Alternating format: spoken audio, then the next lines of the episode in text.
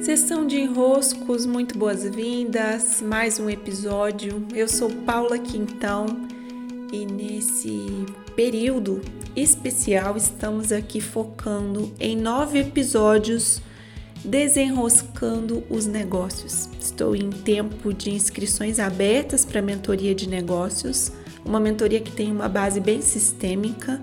Então eu vou na origem das coisas e consequentemente o resultado é visto de uma maneira diferente.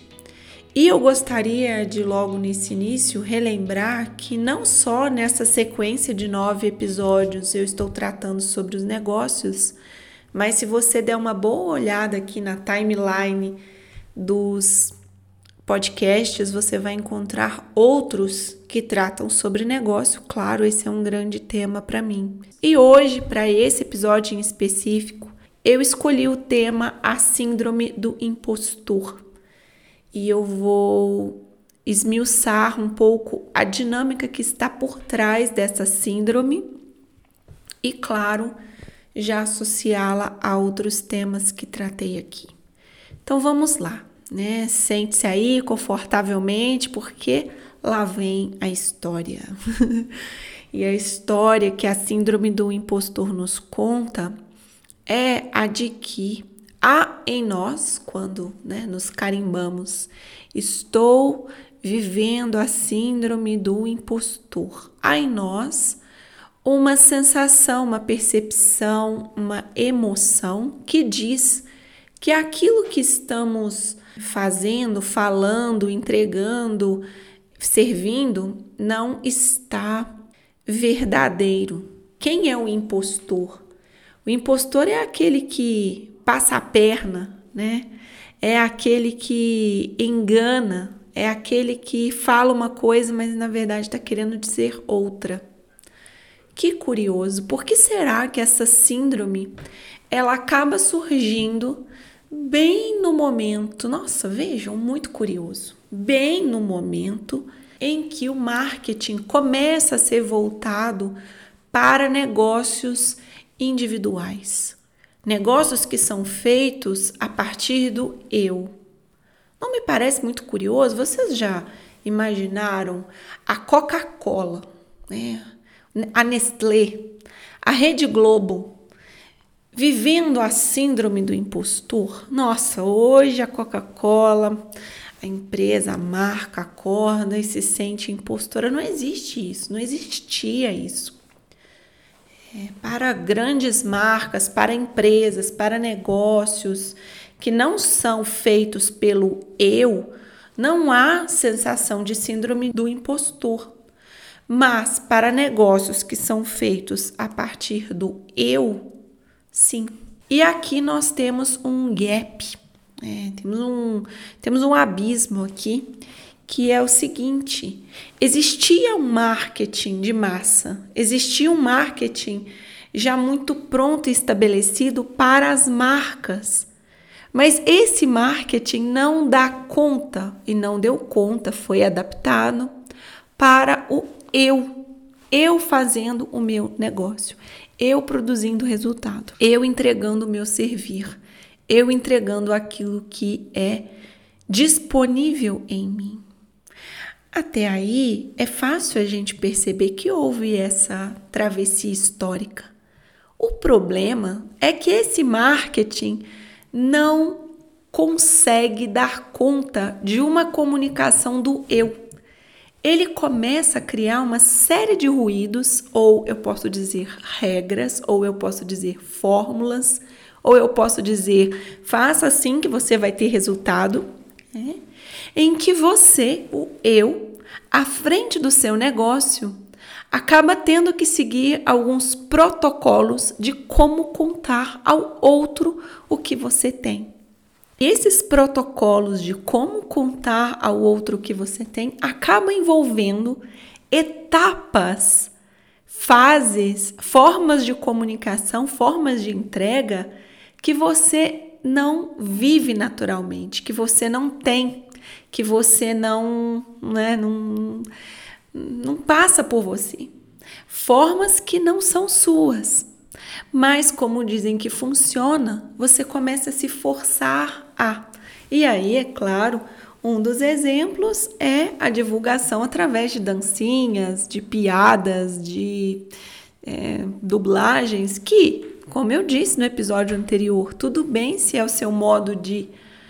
Só que quando não é o seu modo, quando não é, o que, que vai passar por você? É, pode até ficar bom o vídeo, o áudio, a imagem, você pode até se divertir, se, é, gostar de se ver ali um pouquinho, mas em essência, não é você que está ali, você sabe. Não é o outro que tem que curtir ou descurtir, não é o outro visualizando ou não visualizando, comentando ou não comentando. Porque há uma inversão de ordem, você coloca o outro para te dizer se aquilo tá bom ou ruim. Só que você sabe que aquela não é a tua natureza, aquilo não passa por você. E vejam, através de expressões muito simples, de coisinhas muito sutis.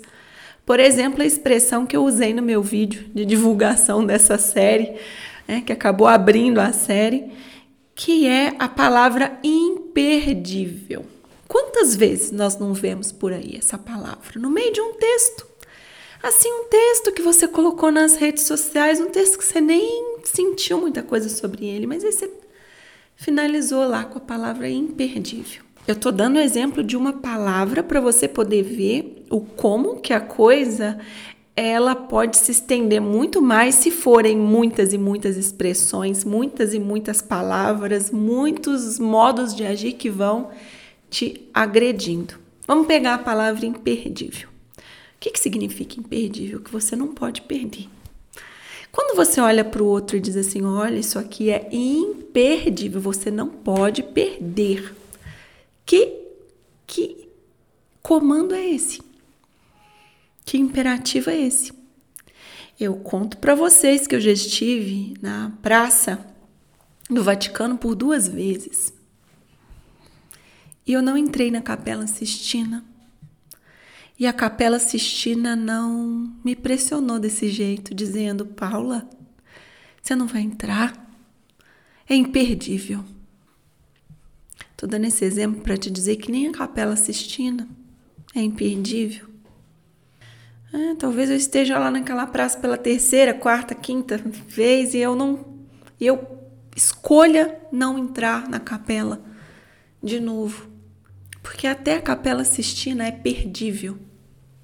Não tem esse comando, não é essa obrigação. Quando você diz para o outro, olha, é imperdível, pressão que você se coloca para ser imperdível, ela não cabe, ela é imensa. É, você precisa ali fazer o, o, o mundo, inventar o mundo, virar um Deus para se tornar imperdível. Você vai ser imperdível? Não, já é impostor, então, portanto. Pronto.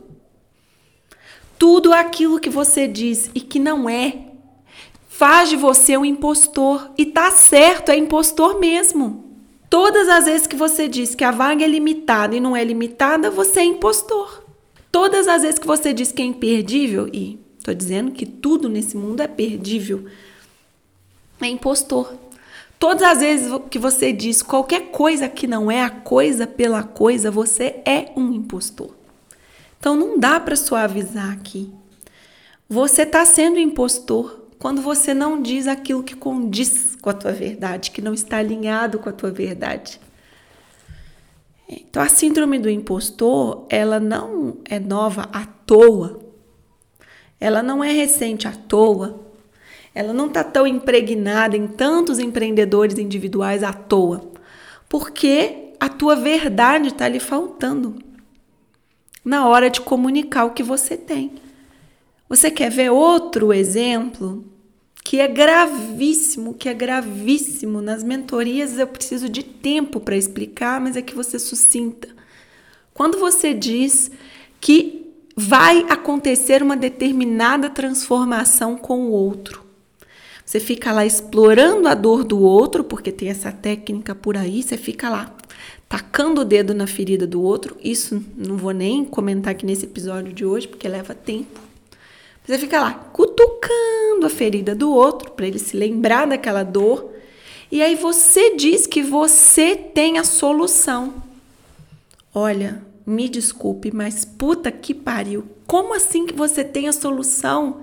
Que pretensão é essa? Ninguém pode dizer que tem a transformação do outro em mãos, porque a transformação do outro não depende de você. Que ideia é essa que você tem em mãos a solução do outro? Impostor não tem jeito, você vai se sentir o um impostor porque você está sendo.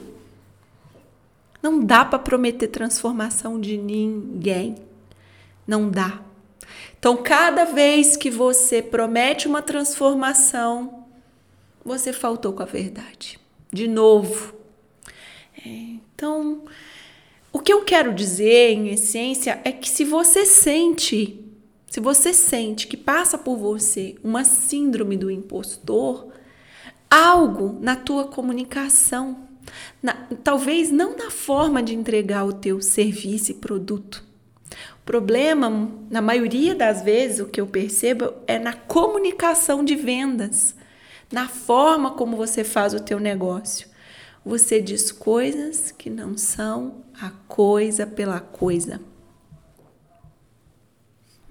Então, sim, é, você está verdadeiramente vivendo o impostor. E nessa sexta-feira santa, sexta-feira da paixão, que é o dia em que eu publico esse podcast. Não, chegou até mensagem da minha mãe.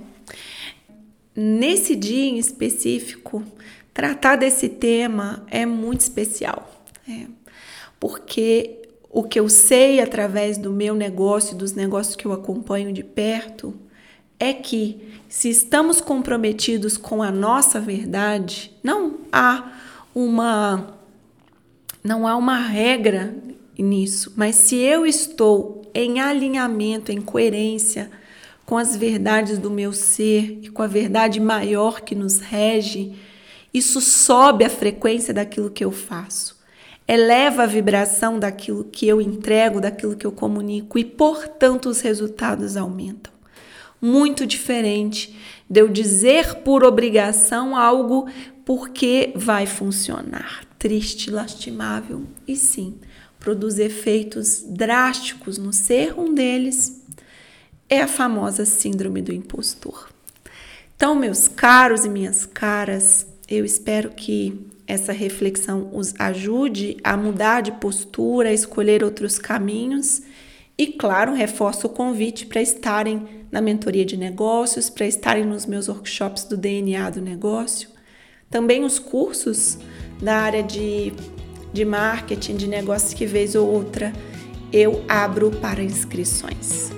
Receba um grande abraço, muitos beijos e até!